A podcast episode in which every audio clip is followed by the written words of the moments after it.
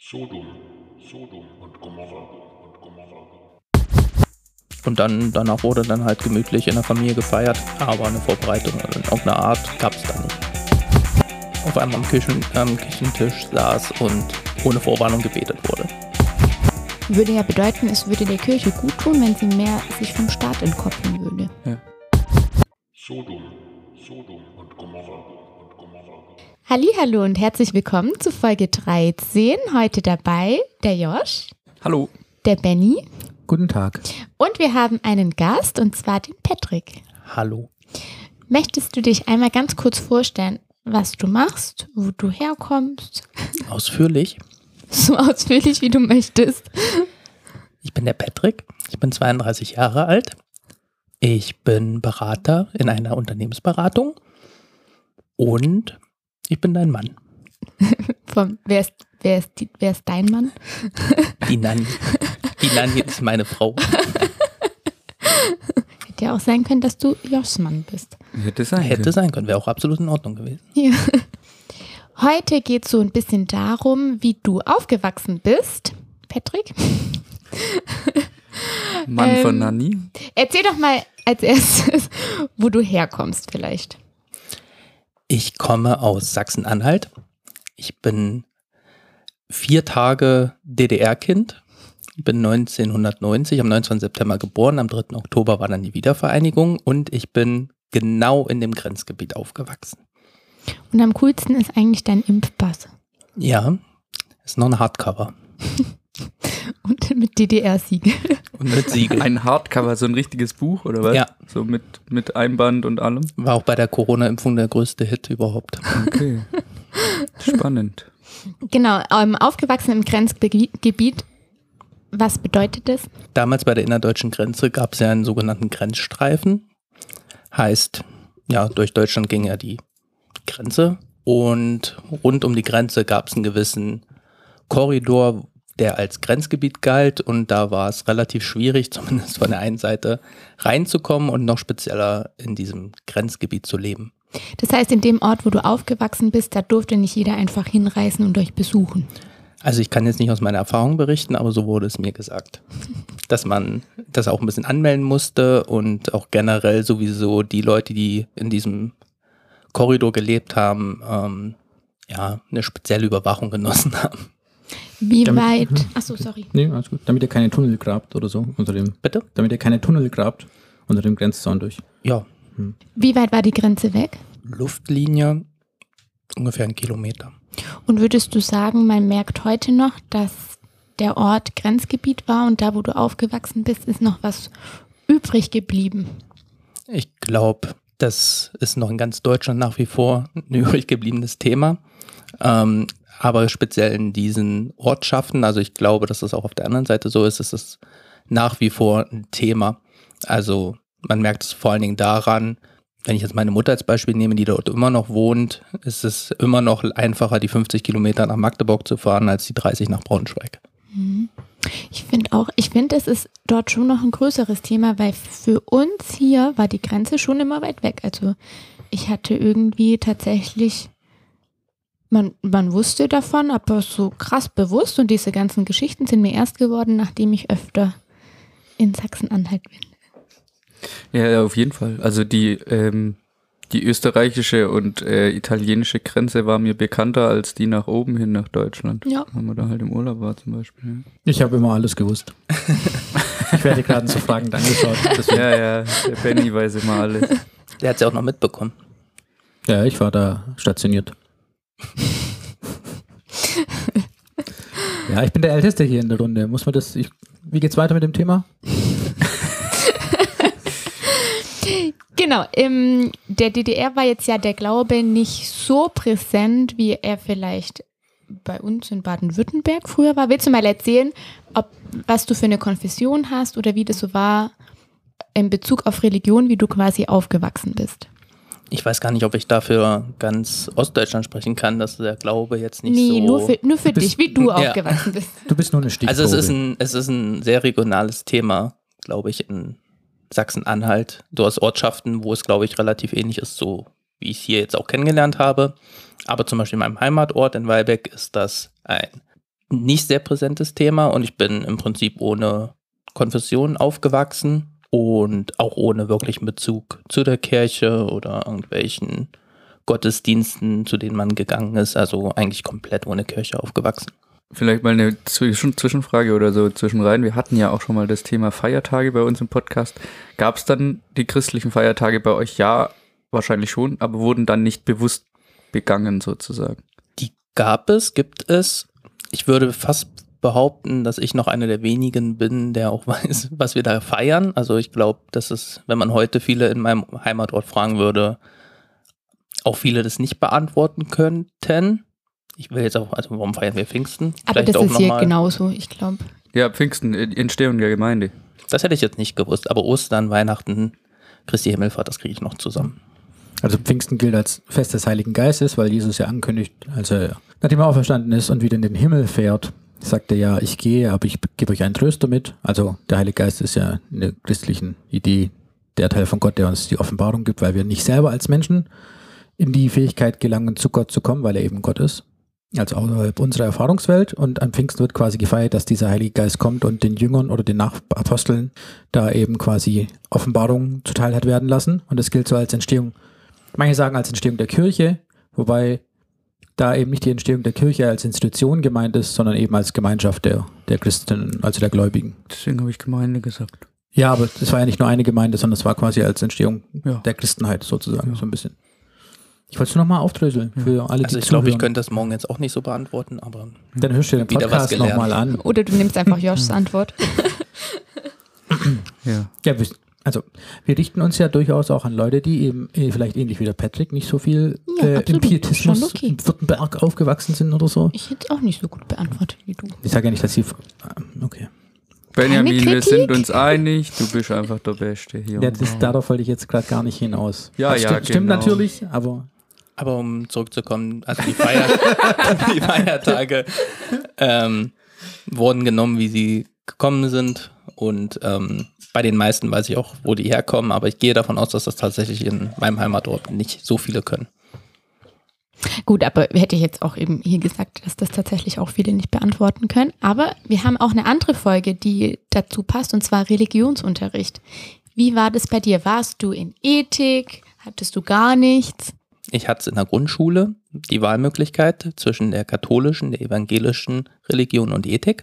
Und ich habe mich damals für die katholische Religion entschieden, Warum? weil die Lehrerin sympathisch war. Ja, aber das ist ja ein Grund. Also in dem Alter ist es, also tendenziell finde ich es eh immer wichtig, dass man sich gut mit den Lehrer, LehrerInnen versteht. Ähm, aber ganz kurz für mich zur, zur Nachfrage oder vielleicht auch für die ZuhörerInnen. Das heißt, Ethikunterricht fand ja dann aber auch statt und war keine Lehrstunde bei euch. Weil bei uns war das ja zum Teil so, dass Leute, die nicht in Religionsunterricht gegangen sind, eben frei hatten, beziehungsweise irgendwie beschäftigt wurden. also Lehrstunde im Sinne von Doppel-E. Doppel-E? Lehrstunde, nicht Lehrstunde, sondern Lehrstunde. Ja, Ah, Freistunde. Ja. Ja. Ich krieg's nicht mehr ganz zusammen hin, aber ich bezweifle, dass es in der Grundschule dann sowas wie eine Freistunde gab. Also so wie ich es in Erinnerung habe, war entweder das oder das oder das. Ah, okay. Spannend. War, ist in Sachsen-Anhalt die Grundschule vier Jahre? Ja. Aber es gibt, glaube ich, auch ein ostdeutsches Bundesland, wo es auch sechs Nach der vierten sind, geht man, ist man auf die Sekundarschule gegangen oder nee, man musste auf die Sekundarschule, Gymnasium gab's, als Ah, ich noch in der Schule war, erst ab der sechsten, also nach der sechsten. Genau, und achso, das ist dann quasi eine zweite, eine zweite Gemeinschaftsschule sozusagen oder eine zweite Gesamtschule. Die Sekundarstufe. Oder was? Da ist ja das, sind, da, Das ist, was Kinder werden man heute unter Realschule verstehen Ja, würde. aber wo sind die Oder- Leute hin, die aufs Gymnasium Ja, aber sind? wann- Gab sind es die- nicht. Ab der, nach der sechsten ist man aufs Gymnasium Das heißt, gegangen. heißt, alle man sind auf die Sekundarschule. Okay. Aber es war keine Grundschule mehr.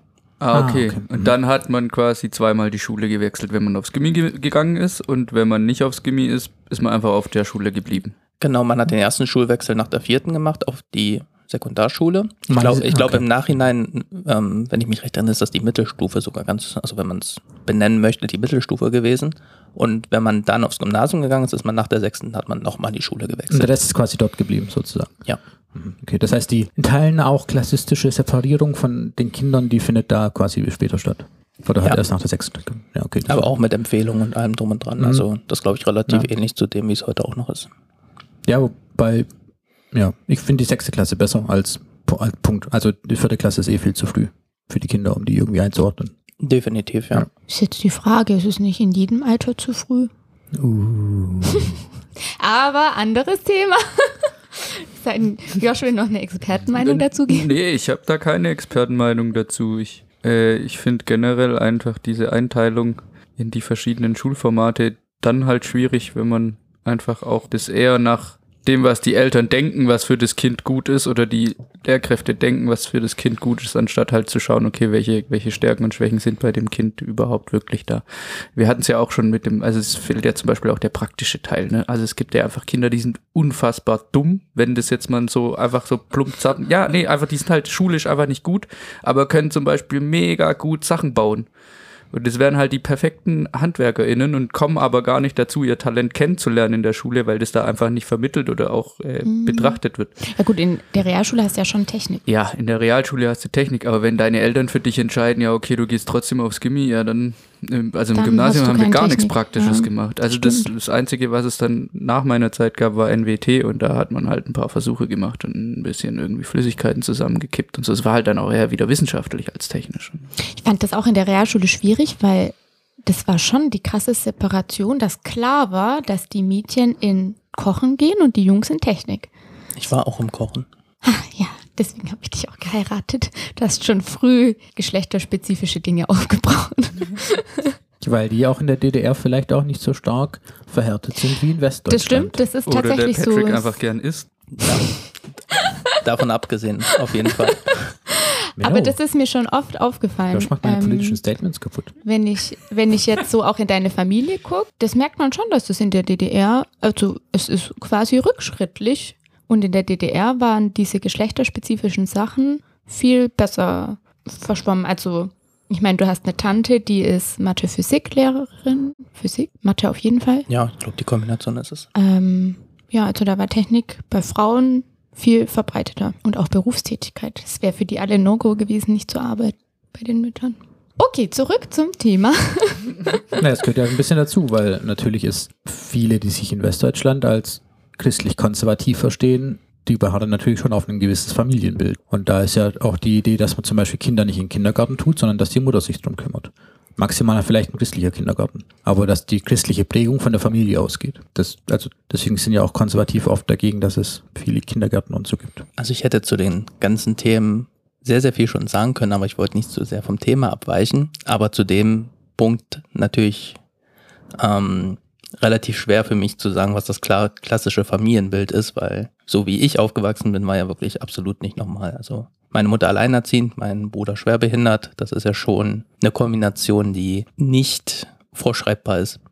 Oder wo man irgendwelche Leute in irgendwelche Rollenbilder packen könnte. Ja, eben, genau. Aber und ich glaube, dass aber also das weiß ich jetzt ehrlich gesagt nicht so genau, wie das mit. Also natürlich war es zum Beispiel ja so, dass Scheidungen und so in der DDR jetzt auch nicht irgendwie bejubelt wurden, aber schon einfacher aufgefangen wurden im Sozialsystem oder von der Gesellschaft im Allgemeinen, anders als in Westdeutschland. Wobei das ja auch schon nicht mehr DDR war. Also ich meine, Patrick ist vier Tage DDR-Kind. Ja, ja, aber ich meinte jetzt vor ihm. Und aber das hat ja dann geprägt, wie die, wie die so. Gemeinschaft auf eine alleinerziehende Mutter reagiert oder so. Und das war im Aber Westdeutschland das war in der DDR anders. jetzt noch nicht. Also ich bin, Ja. meine Mutter war, solange es die DDR, beziehungsweise bis es so Wiedervereinigung gab, auch noch ganz normal in der Partnerschaft und die Scheidung kam dann das war 91, 92, Mhm. in dem Bereich. Ja, aber also ich meinte, aber das prägt ja die Gesellschaft, die vor Ort lebt, trotzdem.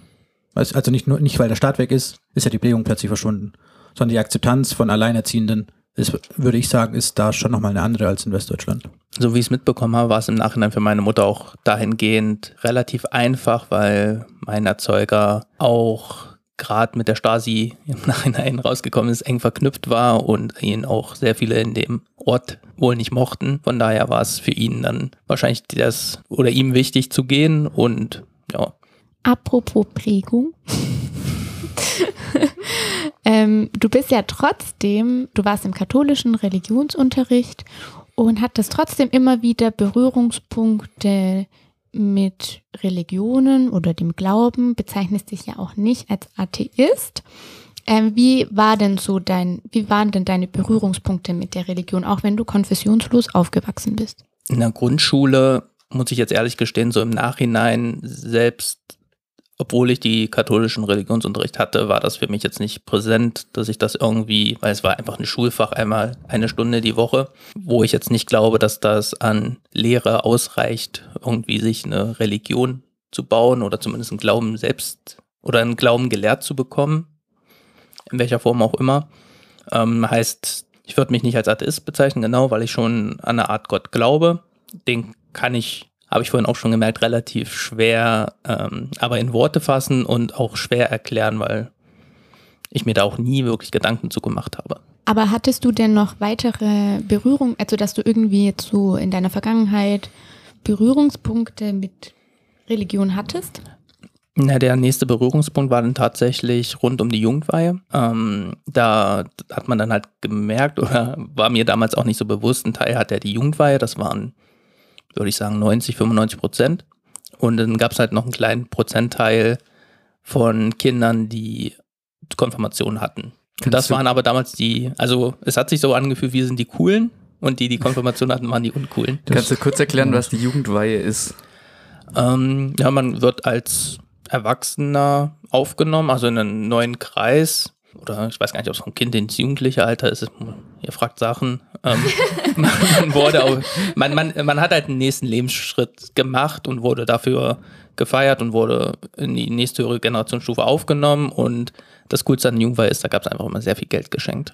Okay, also eigentlich ist es eine konfessionslose Konfirmation, würde ich mal so behaupten, ne? Im Prinzip ja. Ja. ja. Ist Der ist auch mit ja- 14, 15, oder? Ja, 13, 14. Ja. Also wenn es mich nicht täuscht, ich glaube, du hast mir das mal erzählt, Benny, dass das ja auch so tatsächlich als Ersatz für die Konfirmation in Anführungszeichen erschaffen Aber wurde. für, also für uns hat sich das, also für mich hat sich das nicht wie Ersatz angefühlt. Für mich waren die, die die Konfirmation hatten, hatten, Cool. eine, hatten einen Ersatzveranstaltung und ja, unseres war halt normal. Die total, das ist total spannend, weil bei uns ist das ja wirklich so, also wer bei uns nicht konfirmiert wird, der ist entweder katholisch und hat die Kommunion, ähm, was äh, Protestanten nicht verstehen, das System, weil das ja irgendwie zweimal stattfindet. Einmal Firmung und einmal Kommunion. Genau, und man kriegt bei keinem Mal, glaube ich, so richtig viel Geld. Hängt, wahrscheinlich von, hängt wahrscheinlich von der, vom ökonomischen Status deiner Familie. Das ja. kann auch sein. Äh, und genau, und also die wenigsten in meinem Umfeld damals haben weder das eine noch das andere gemacht, weil bei uns gibt's ja sonst auch nichts. Also die Jugendweihe Das hab an sich, gedacht, ja. die gibt's ja gar nicht. Ähm, also wenn man bei uns nicht konfirmiert wird oder, oder Kom Kommunion hat, wie heißt es dann? Kommissioniert? Kommission. Das ist ein bisschen was anderes. Das ist das, Ähm, was bei Amazon passiert. ähm, dann, ja, dann hat man halt nichts. So, das ist dann halt auch irgendwie ein bisschen langweilig, ne? An dem Sonntag kriegen alle Geld außer du. Das ist- Vor allem hattest du am Tag danach frei in der Schule. Stimmt, oh ja, stimmt. Da, da ist man dann direkt nach Stuttgart und hat sein Geld ausgegeben. Ja. Bei uns hat man das gespart für den Moped-Führerschein. Das war irgendwie so der klassische Weg. Stimmt. Ich habe den klassischen Weg nicht gemacht, aber prinzipiell hat man dort Geld geschenkt bekommen, man hat zur Seite gelegt und sich dann dafür den Führerschein beziehungsweise dann noch die, das erste Moped geholt. Ich habe mir einen PC gekauft. damals. Guck mal, Moped Ich ist nämlich ist auch, ist auch glaube ich, ähm, ganz kurz, weil ich Richtig Moped-Fan bin. Ich glaube, das ist auch äh, tatsächlich die Region, weil bei uns, mh, also Mopeds gab es bei uns schon auch, aber die wenigsten sind bei uns Moped gefahren. Ja, du kriegst halt hat auch kein Moped von Mercedes. Das ist richtig. Also bei uns hat man dann auf den Führerschein und die erste S-Klasse gespart. ich würde mal behaupten, da wo du aufgewachsen bist, Patrick, da braucht man auch ein Moped. Man hätte es gebraucht, ja. Ja, okay, äh, vielleicht ist es äh, regionenabhängig, vielleicht ist es irgendwie auf der Alp, wo es dann nochmal ländlicher ist und nochmal weniger, dass man es dann nochmal mehr braucht. Aber ich finde es total spannend, weil bei uns war es eben, wie gesagt, eher nicht das, also wenn dann der Führerschein, aber der war noch zu weit weg. Oder? Ja. nee. Also ich fand die Zeit auch unglaublich cool. Also ich hatte ja selbst kein Moped. Das war dann ja manchmal ein bisschen ungünstig, aber so die Kumpels hatten eins und ich habe im Ort gehört, wann welcher Kumpel losgefahren ist. Dann gab's dann gab's die DKR, die Dorfkontrollrunde und ich musste dann nur nach einer, ich wusste dann genau, wann ich zum Fenster gehen kann. Dann wurde einmal abgegrüßt und ja. Aber hat man irgendwas zur Vorbereitung auf die Jugendweihe? Also gab es irgendeinen Kurs, den du belegen musstest oder war das einfach ein Termin? Da haben sich alle versammelt und wer hat dann die Jugend geweiht? Wer da da war, weiß ich gar nicht. Es sind auch, auch irgendwelche Leute aus der Politik gewesen, die da waren. Ich hatte keinen Kurs, der mich darauf vorbereitet hat. Das heißt, ich weiß gar nicht, ob ich jetzt so im Nachhinein könnte ich nicht mal beantworten, ob ich zu dem Zeitpunkt, wo wir zu diesem Termin gefahren sind, wirklich wusste, was bei diesem Termin passiert. ja, im Nachhinein wurde da äh, wurden ein paar Reden gehalten, es wurde äh, relativ moderne Musik gespielt, das weiß ich noch, war, war eine, eine coole Band. Und dann, danach wurde dann halt gemütlich in der Familie gefeiert, aber eine Vorbereitung in irgendeiner Art gab es da nicht. Spannend. Weißt du, ob es auch äh, während der DDR keinen Staatskundekurs oder so gab? Kann ich. Weißt du nicht? Okay. Weil Das habe ich mich jetzt gerade gefragt. Weil deins war ja dann nach, also deins war ja 2001, 2002, wann war das denn bei dir? Das sind auf Telefonjoker. 2003, 2004, ja. Mhm. Ja. ja, da war das ja noch keine. Da gab es ja dann keine DDR-Staatskunde mehr. Deswegen hätte ich mich jetzt, hätte mich jetzt, äh, habe ich mich jetzt gefragt, ob das vor 89 eben mit, mit doch mit irgendwie noch mit irgendeinem Unterricht quasi verbunden war oder so. Ja, Man hat auf jeden Fall bei uns in der Schule sehr, sehr lang noch ähm, die Wahlmöglichkeit zu Russisch gehabt. Das Hm. wäre jetzt äh, relativ naher Anknüpfungspunkt und ich spreche auch nicht so gut Englisch und nehme das auch immer ein bisschen als Ausrede, weil ich es natürlich auch im Nachgang auch selbst hätte lernen können. Aber gerade in meiner Jugendzeit war ähm, die Wahl war Englisch, glaube ich, ein oder zweimal äh, die Woche als Unterrichtsfach. Und Russisch war teilweise genau, hätte man teilweise genauso oft unterrichtet bekommen können. Also war ein Wahlfach, aber die Möglichkeit hat es gegeben. Ich glaube, dein Großcousin, der lernt ja sogar heute noch Russisch. Meine Wenn du das sagst.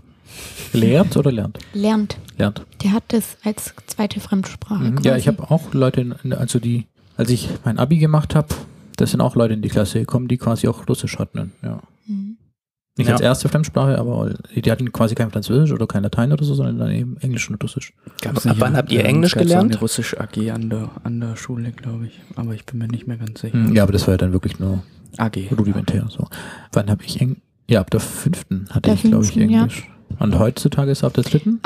Ich glaube auch schon in der Grundschule, ja. ja. in der Grundschule, ich weiß jetzt gar nicht, ab welcher Ja. Stufe. Ich, ich, noch, ich will noch einmal kurz ein Stück zurück. Mich interessiert der, der, die, die, die, die, die, die Bezeichnung Jugendweihe. Wo kommt das her? Weil Weihe würde ich jetzt ja auch eher als was Christliches verstehen. Mhm. Ja, das ist halt wie so eine. Also es kommt ja schon aus der, aus so einer staatsbürgerlichen Idee. Es gibt ja auch Fahnenweihen zum Beispiel. Und das hat man ja in der DDR oder macht man auch heutzutage noch in der Bundesrepublik oder vor allem auch bei in der NS-Zeit wurden ja diese Sachen immer dem Staat beziehungsweise dem Führer oder sonst irgendwem geweiht. Und Ah. ich, und ich glaube, ab der Jugendweihe konntest du ja auch in die FDJ, oder? Soweit ich weiß. Das war wahrscheinlich, glaube ich, so der Schritt, wo du dann in die freie deutsche Jugend, Also- hieß es, heißt das überhaupt Also so? geht's da. Ja, ah, also es- okay. es Ja, klingt- es klingt- okay. So, als wenn es Sinn macht und logisch ist. Könnte ich dir aber jetzt hier auch nicht beantworten. Okay, ja, das reicht mir schon. Ich habe ich jetzt, ähm, ja, ich habe zu christlich gedacht einfach. Ja, also wenn man es Moment. ganz, ganz, ganz gruselig denken will, wird die Jugend, glaube ich, dem Staate geweiht. ja, wenn man das so sagen kann. Jetzt haben wir ziemlich viel über die Jugendweihe gesprochen. Wie hast du dich denn dann so im weiteren Verlauf, also war irgendwie der Glaube für dich etwas, womit du dich beschäftigt hast? Ist dir das einfach noch ein paar Mal über den Weg gelaufen oder wie war das dann? Ich würde sagen, sehr lange nicht mehr. Gab keinerlei Berührungspunkte mehr nach, ja, für die nächsten vier, fünf, sechs Jahre, würde ich sagen. Ähm, ich habe dann, als ich meine damalige Freundin kennengelernt habe, wieder Berührungspunkte zur Religion gehabt, da sie auch mit euch, glaube ich, vergleichbar einfach die Verbindung zur Kirche ähm, relativ eng dran war und auch zu Gottesdiensten gegangen ist und so bin ich dann quasi wieder an die Religion angedockt gewesen. Hast du gemerkt, dass ähm, das irgendwie zugenommen hat, wieder, die Religion? Oder ist dir das irgendwie aufgefallen? Es ist mir aufgefallen, 2000 mehr war als, als neun, in den 90ern? es ist mir aufgefallen, als ich auf einmal am, Küchen, am Küchentisch saß und ohne Vorwarnung gebetet wurde. In der Familie von de- Ja. deiner damaligen Freundin. Ja, ich überlege nur, ob, ob die das auch öffentlich, der, oder ob die das auch in der DDR gemacht hätten vor Leuten, die nicht zur Familie gehören. Ich denke schon. Ich fand das Wort ohne Vorwarnung oder dieser Ausdruck ohne Vorwarnung fand ich cool. äh, weil, weil das auch so ein bisschen zeigt, dass manchmal, das kann ja einen überfordern. Ich schätze mal, in dem Moment warst du schon kurz so, äh, was passiert jetzt hier? Ja, auf jeden Fall. Also man hat sich auch angefasst und ich war dann schon irritiert, was jetzt abgeht und habe es dann natürlich auch relativ schnell geschnallt, was gemacht wird. Aber in dem Moment war es schon eine kleine Überforderung für mich, ja. Habt ihr euch dann so, an, also einen Kreis quasi an der Hand gehalten? Ja, ja genau. Krass, ich auch.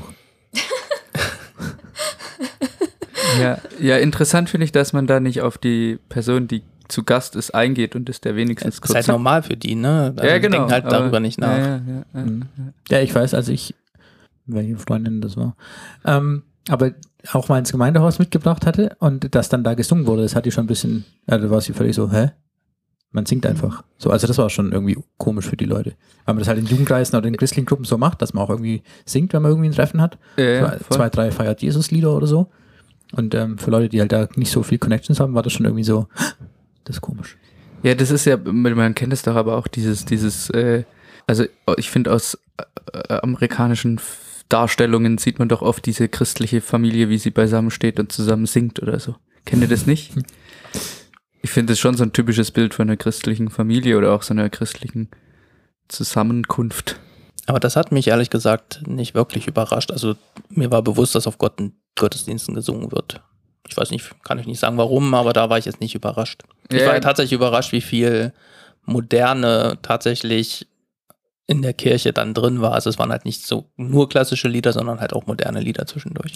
Dort auch schon oder hier? Dort auch schon, aber hier ist es schon noch ein bisschen cooler. Ohne zu schleimen. Das war jetzt ein persönliches äh, Kompliment eigentlich an Josh, weil der erste Gottesdienst, wo wir zusammen hier waren, war. ich Wenn sie jetzt sagt, unsere Hochzeit wäre es. Nein, nein, das war. Ähm, Ja, diese diese Dings. Weihnachtsgottesdienste. Nee, nee, das war nicht Weihnachten. Das war der. Äh, mir ist gerade das Wort entfallen. Der 31. Oktober. Church Reformation- Night. Ja, die Mhm. Church Night, genau. Ja, der Josh kann gar nicht Ja. so schlecht singen, das stimmt. Ja, das ist- danke. Siehst du, das ist unangenehm, sowas. Ja. Ja. Edge. Gab so es ist denn. das bei mir das komplett, das war, glaube ich, jetzt gerade ernst gemeint. Aber, ich, aber das ist jetzt alles. Gab es denn noch mehr so Momente für dich, wo es befremdlich war oder wo du dachtest, oh, voll cool oder irgendwie so? Jetzt abseits von den Betrunden vor dem Essen kann ich mich jetzt eigentlich nicht dran erinnern, dass jetzt irgendwas wirklich seltsam für mich war. Also für mich war es dann klar, okay, das gehört dazu und ich wusste ja, dass es meiner Freundin damals auch wichtig war. Und dann steht es mir auch nicht zu, da irgendwas zu sagen. Beziehungsweise ich habe war für mich dann nicht mehr an irgendeiner Stelle irgendwie seltsam. Ich meine auch so insgesamt im Laufe deines Lebens, ob es da Moment, zu Momenten kam, wo du entweder dachtest, oh, richtig cool oder irgendwie dachtest, okay, damit habe ich jetzt nicht gerechnet. Nee, tatsächlich nichts. Mich würde noch interessieren, inwiefern äh, damals du dann durch die Familie, in der du dann quasi drin warst, irgendwie, ob das zum Thema gemacht wurde, dass du nicht Christ oder nicht, nicht so gläubig bist wie die? Nee, tatsächlich auch nicht. Ich bin zu den Gottesdiensten dann ganz normal mitgegangen. Ich wurde auch nicht irgendwie, mir wurde auch freigestellt, ob ich mitgehen möchte. Also da hat auch kein Zwang bestanden. War für mich aber auch wiederum selbstverständlich, dass ich mitgehe. Und ja, wenn man dann weitergeht, war es ja dann ein Thema Richtung unserer Hochzeit, wo das ja tatsächlich dann thematisiert wurde, dass ich nicht bin. Und mir wurden ja auch in der Kirche dann beispielsweise eine leicht abgewandelte Frage dahingehend gestellt. Ich krieg's nicht mehr zusammen, ich weiß nicht, ob du es hinbekommst. Ihr wart alle da, also wir könnten es ja vielleicht gemeinsam rekonstruieren. Ich weiß noch, dass äh, die Pfarrerin uns vorgewarnt hat, dass die Frage anders wird. Aber ich, Ich hatte auf jeden Fall die Wahlmöglichkeit, ob ich einfach nur Ja antworte oder Ja mit Gottes Hilfe. zusammen- Das, weiß ich noch. stimmt. Das war eins. Da hatte ich den freien Willen. Ich hatte sie nicht irgendwie was gefragt, ähm, dass du mich trotzdem irgendwie im Glauben unterstützt oder sowas? ja, so in die Richtung ging's. Dass ich dich anerkenne als Christin, Ja, ich glaube, das war's. Ah, interessant. Mhm. Ja. Mhm, mhm, mhm. Habe ich krass, habe ich irgendwie gar nicht mehr im Kopf gehabt. Mhm. Und die Familie, bei der du dann, aber jetzt gehen wir nochmal äh, in die Prä-Nanny-Ära, vermutlich, ähm, äh, die war in der evangelischen Gemeinde. Ja. Oder? Okay. okay. Weil es gibt auch einige. Also das Interessante an Ostdeutschland, finde ich, ist, dass ja die Kirche ein extrem wichtiger Faktor war, was diese, nennen wir es mal, friedliche Revolution angeht, weil da waren ja, die Hauptstützpunkte waren ja schon, war ja schon eine gewisse kirchliche Organisation und das war ja schon interessant. Und auch in Polen war ja der Papst einer, oder der damalige Papst eben auch einer der Haupttreiber der, dieses, das unterstützt hat, dass die Leute irgendwie mehr Freiheit in ihrem Leben haben wollen und die das, das repressive System eben ähm, überwinden können und so. Und das ist ja eigentlich ein Faktor, dem man Kirchen im Westen und auch eigentlich über die Geschichte in Deutschland hinweg nicht so zuschreibt. War das irgend, hat das irgendeinen Effekt gehabt oder hast du das irgendwie gespürt, dass die Kirche dort anders wahrgenommen wird als hier? Oder waren die vielleicht irgendwie deswegen irgendwie der Kirche zugetan oder waren die auch? Wen meinst du jetzt mit die? Ja, die Familie. Ach so. Ich glaube nicht, dass es da jetzt groß Unterschiede gab, weil das halt einfach eine andere Region war, wo das Thema einfach viel, viel größer war. Und ich glaube nicht, dass es da jetzt groß Unterschiede gab zu dem, wie ihr jetzt aufgewachsen seid. Aber ich finde, also von dem, was ich jetzt gehört habe, klingt es schon so, als ob die Kirche bei euch offener war als bei uns. War jetzt irgendwie so mein Eindruck. Aber ich, Warum? Keine Ahnung, kann ich nicht sagen. Es fühlt sich gerade irgendwie so an. Naja, wie Weil gesagt, sie mich also, nicht ausgegrenzt haben. Nee, aber also ich finde ich finde auch, ausgegrenzt? also ich finde in Deutschland Familien, die vorm Essen beten, sind bei uns schon, also so, ich habe halt die Erfahrung so gemacht, ne, dass die dann halt auch eher konservativer sind und äh, die Frömmigkeit da auch was Wichtiges ist. Und das dann halt eben auch den Leuten, die zu Besuch sind, auch deutlich gesagt wird, dass das wichtig ist, dass man fromm ist. Hm, obwohl, nee, ich kenne auch welche mit Kind. Die finde ich jetzt nicht konservativ. Die beten auch vom Essen. Auch wenn Besuch da ist. Ja, ja. Ich sag ja, vielleicht habe ich da einfach, Da bist du vielleicht in der Bubble. da bin ich, bin ich vielleicht schon noch Bubble. Also ich glaube schon, dass die Eltern sehr konservativ sind oder ja, nach wie vor sind. Habe sie ja schon eine längere nicht gesehen. Ich glaube aber, die hatten auch drei Kinder, wodurch die dann wiederum ja auch in der in Jugendgottesdiensten beziehungsweise dann auch diese vielleicht etwas neuere Religion kennengelernt haben und so dann wahrscheinlich in diese Familie auch Einzug gehalten wurden. Ja gut, ich nehme es zurück. Ist alles gleich. Nee, ich weiß schon, was du meinst, ja. Also mein Punkt war ja gerade, der, Inter- also ich finde, den- vielleicht geht es auch nur mir so, das kann natürlich sein, aber ich finde halt diesen Aspekt interessant, oder das fand ich auch schon immer, ist, ein lang, ist eine lange Zeit, aber das fand ich eigentlich schon immer interessant, dass ja ähm, bei diesen Montagsspaziergängen oder die ja, glaube ich, in Leipzig angefangen haben, der Ausgangspunkt dort waren ja quasi Kirchengemeinden. Und da haben sich die Leute in den Kirchen getroffen, weil sie da einigermaßen sicher waren, was so abhört. Natürlich waren da auch immer irgendwelche Leute mit drin in diesen Gemeinden und so. Aber im Prinzip war das ein Raum, wo sich Leute treffen konnten und tatsächlich war es ja in der DDR so, nicht wie heute übrigens, dass man da aufpassen musste, was man wem und wann gesagt hat. Und die Kirchen waren dort aber ein Raum, wo man sich quasi organisieren konnte und auch mal Sachen gesagt hat, die man vielleicht sonst maximal innerhalb von der Familie äußert. Und das ist, finde ich, für mich persönlich ist es schon interessant, dass die Kirche dort ein, ein Motor war in der Gesellschaft, um Veränderung voranzutreiben.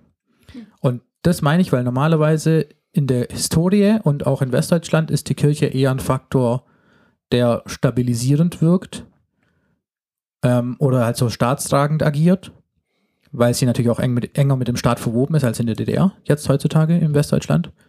Und das ist halt so ein Aspekt, den finde ich sehr interessant. Vielleicht habe ich das deswegen mit, o- ich habe das als offener bezeichnet. Vielleicht habe ich das gemeint. Oder? Vielleicht, ja. Fällt mir gerade so auf. Ich Weil, glaub, sie, weil sie auch anders agieren musste, Ja, ja, genau. die, Gläub, die gläubigen Ja. Leute quasi oder die Kirche an sich. Ja. Würde ja bedeuten, es würde der Kirche gut tun, wenn sie mehr sich vom Staat entkoppeln würde. Ja. Im Umkehrschluss. Vielleicht. Ja, gut tun ist halt die Frage, weil du hast natürlich in, in, einer- in einer gewissen Logik hast du natürlich auch nur Einfluss, wenn du auch als Partnerin auftrittst als Kirche, als wenn du in Opposition gehst. Und wenn du in Opposition in- gehst, hast du ja eben um nur die Frage, dann Einfluss, in welche wenn Richtung vom Staat entfernen. Das ist ja, Ja. die Frage. Genau. Weil, ja, das ist auch die Frage, was meinst Staat? Also meinst du mit Staat jetzt Regierung oder meinst du mit Staat Verfassung? Und da würde ich jetzt sagen, die Idee von einer Kirche und vom Glaubensbild und die Verfassung in Deutschland, da gibt es ja weite Teile von denen, die wichtig sind, die sich an sich überschneiden. Also dass die Kirche Ja. jetzt nicht gegen ein Menschenbild vorgeht, das irgendwie allen Rechten und quasi zugesteht so, äh, im Sinne von Gott liebt alle Menschen, das überschneidet sich einfach und da wird es ja keinen Sinn machen, da in Opposition zu gehen. Aber ja, es gibt natürlich viele Punkte, wo man sagen müsste, ähm, haben wir da als Kirche nicht irgendwie eine andere Funktion oder so. Ich finde es jetzt interessant, weil bei dir und deiner Argumentation die Kirche jetzt sehr, sehr eng mit dem Glauben verbunden ist, so wie du gerade eben gesprochen und argumentiert hast. Deswegen stelle ich jetzt mal die Frage an Patrick. Findest du zum Glauben, wie würdest du für dich selbst die Notwendigkeit der Kirche definieren, für deinen Glauben? Das ist jetzt die schwierige Frage, die ich dir vorhin schon gestellt habe. Will kurz, ich will kurz einsteigen. Ich glaube, Josh und Patrick sind da relativ nah beieinander. Aber das ist nur so ein Gefühl. Der Bei- Frage jetzt. Mhm. Na, da bin ich mal gespannt. quasi spielt die Kirche ja für mich ja nicht wirklich eine Rolle. Und entsprechend kann ich auch keine Gesinnung in irgendwelche politischen Richtungen ähm, mir von der, oder habe ich das Gefühl, dass mir das vorgegeben wurde von der Kirche. Was vielleicht aber auch wiederum ein Grund sein könnte, warum die Empfänglichkeit für gewisse Parteien vielleicht in meiner Ecke auch besonders hoch ist. Weil da jetzt auch von vorigen Generationen jetzt nichts irgendwie mitgegeben wurde. Vielleicht. Jetzt habe ich es nicht kapiert. Warum hast du jetzt die Politik mit der Kirche, also die Parteien mit der Kirche verbunden? War das nicht eine Frage? Nein. okay, warte, wir schneiden es nochmal raus. Nein, wieso denn? Mach einfach weiter. Patrick kann ja dann sagen, wenn es raus haben will. Okay. Also ich meinte eher, für deinen persönlichen Glauben brauchst du dafür die Kirche. Ah, okay. Nein. Gut, dann, dann, ja, dann sind wir uns einig. Ja, Aber- kommt doch nah an Josh ran. Aber um da gesagt. Ja. zurückzukommen, ähm, ich glaube schon, wenn ich jetzt mal so drüber nachdenke, dass das schon ein Grund sein kann, warum, wenn ich jetzt auch die Politik ins Spiel bringe, bestimmte Werte vielleicht auch anders gelebt werden von ganz vielen Leuten. Also zu der Aussage, dass der Anteil an AfD-Wählern bei mir in der Heimat sehr, sehr hoch ist, schon daraus resultieren kann, dass da seitens der Kirche nicht ge eine gewisse, gewisse Werte mitvermittelt worden. Das kann ich mir schon vorstellen. Wobei ich da Ah, Das tatsächlich, glaube ich tatsächlich nicht. wo ich, ja, das finde ich auch schwierig, weil, also wenn man, ja, wenn man jetzt mal sich so überlegt, die, also Kirche ist ja schon eher konservativ Mhm. und dadurch, also zumindest hier bei uns in, in ich weiß jetzt nicht, ich- wie es bei euch ist, das, also wie es, wie es, äh, ähm, genau. Ähm, auf jeden Fall, äh, ich muss kurz meine Gedanken sortieren, dass ich es nicht falsch wiedergebe. Dass man hier niemand zu sehr auf den Schlips dreht. Bisschen, aber halt Ich nicht dachte, das wäre der. Plan von dem Podcast. Ja, ich, ich mache das jedes Mal vielleicht. Pause ich- machen. Nee, ich hab's gleich, ich hab's gleich. Ähm, und also durch dadurch, dass die, die Kirche bei uns hier eher konservativ ist, vermittelt sie ja dadurch auch eher die konservativen Werte. Und ähm, das führt ja auch da dazu, dass die Leute sich mehr mit diesen konservativen Werten als mit anderen Werten auseinandersetzen und dadurch auch eher geneigt sind, zum Beispiel eine CDU zu wählen. Mhm. Ähm, würde ich jetzt sagen. Das ist jetzt absolut nicht wissenschaftlich fundiert und auch nicht durch irgendwelche Studien belegt. Aber ähm, der Schritt von der CDU zur AfD ist heutzutage leider gar nicht mehr so groß. Und deshalb würde ich, würde ich gar nicht sagen, dass die Kirche da äh, einen positiven Beitrag zu von rechts weg Mhm. ähm, das glaube ich auch nicht. Ähm, äh, beiträgt. Allerdings darf man das auch nicht so sehen, dass die Kirche die dorthin bringt. Ähm, eigentlich im Gegenteil, aber das Problem ist, glaube ich, eher, dass dieser konservative Aspekt halt die Folge hat, dass man sich mit diesen Argumenten mehr aussetzt, die halt näher an der rechten äh, Ecke sind als an der linken. Ähm, weil wenn man es wenn jetzt streng nimmt, sollte, sollten Menschen, die in der Kirche sind und an Gott glauben, ähm, auf gar keinen Fall die AfD wählen. Also das ist da, da, da, gibt es genug Programmpunkte in den, deren Programm, die mit einem christlichen Glauben nichts zu tun haben, auch wenn sie Mhm. sich oft Christen schimpfen, die Leute. Aber ähm, ja, also das, das vielleicht kurz als kleinen, als mein, mein, Ja. mein Meinungseinschub. Was auch viele immer verwechseln, oder nee, nicht verwechseln, sondern was sehr, sehr viele ja immer verwundert, ist, dass eigentlich sehr viele grünen Wähler und Wählerinnen zur AfD abgewandert sind. Und der Aspekt war nämlich der, dass die Grünen ja schon auch viel für Lokalität, lokale Produkte und so weiter standen.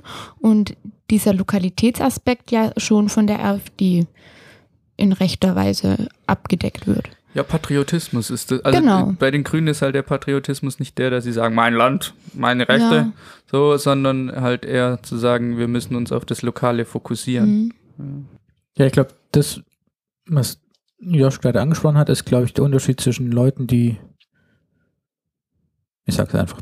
Zwischen Leuten, die religiös sind und Leuten, die gläubig sind. Weil es gibt auch im Pietismus schon ganz stark, also lustigerweise ist es so, dass in pietistisch geprägten Gegenden der AfD-Anteil höher ist. Allerdings ist es so, dass bei den Leuten, die sich, die, ich glaube, die tatsächlich absichtlich mehr oder weniger pietistisch sind, dass da auch oft eine sehr große Hilfsbereitschaft da ist gegenüber zum Beispiel geflüchteten Menschen und so. Weil eben dieses Menschenbild und die Verpflichtung gegenüber denen, die in Not sind, zu helfen. Also es gibt auch eine Bibelstelle, wo Jesus sagt, ähm, da wo ihr den Geflüchteten helft und da wo ihr den Armen helft, da habt ihr mir geholfen. Also Jesus identifiziert sich ganz stark mit denen, die leiden. Und spätestens an der Bibelstelle könnte man vielleicht überlegen, ob man als Christin wirklich die AfD irgendwie toll findet. Ähm, und da, da würde ich tatsächlich einen Unterschied aufmachen zwischen dem, was, weiß nicht, gesellschaftliche Religiosität ist, was dann diese Leute, Ja, die sich ja konservativ bezeichnen, äh, leben, und zwischen dem, was ein tatsächlich ein aktives Glaubensleben ist, sage ich jetzt mal.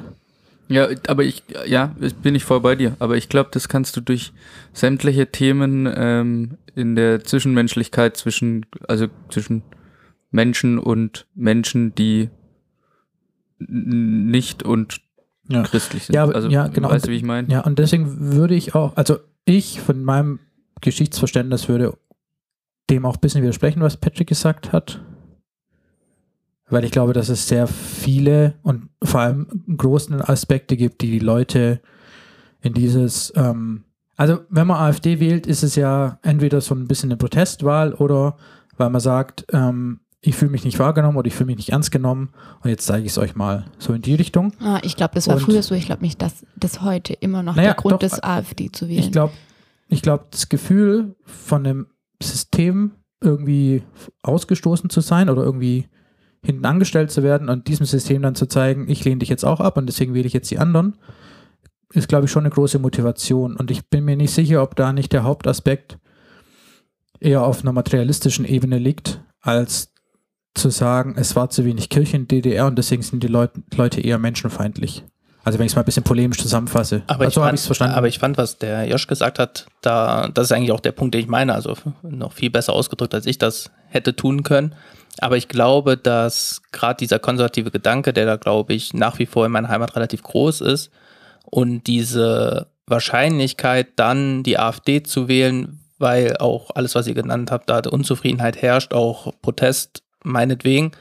Aber ich könnte mir schon vorstellen, dass wenn die Werte von vornherein vielleicht da anders vermittelt worden wären, Mhm. weil der Josch hat es ja auch gesagt, ein Christ würde die AfD normalerweise nicht wählen, da vielleicht die Hemmschwelle dann auch deutlich größer gewesen wäre. Ja, ich glaube, man darf auch nicht vergessen, dass es verschiedene, also äh, ich glaube, die, die Beweggründe im Osten die AfD zu wählen ist, sind andere als im Westen. Ne? Also Ja. im Ja. Osten heißt es, ich habe nichts, ich will was und im Westen heißt es, ich habe was und ich will es nicht hergeben.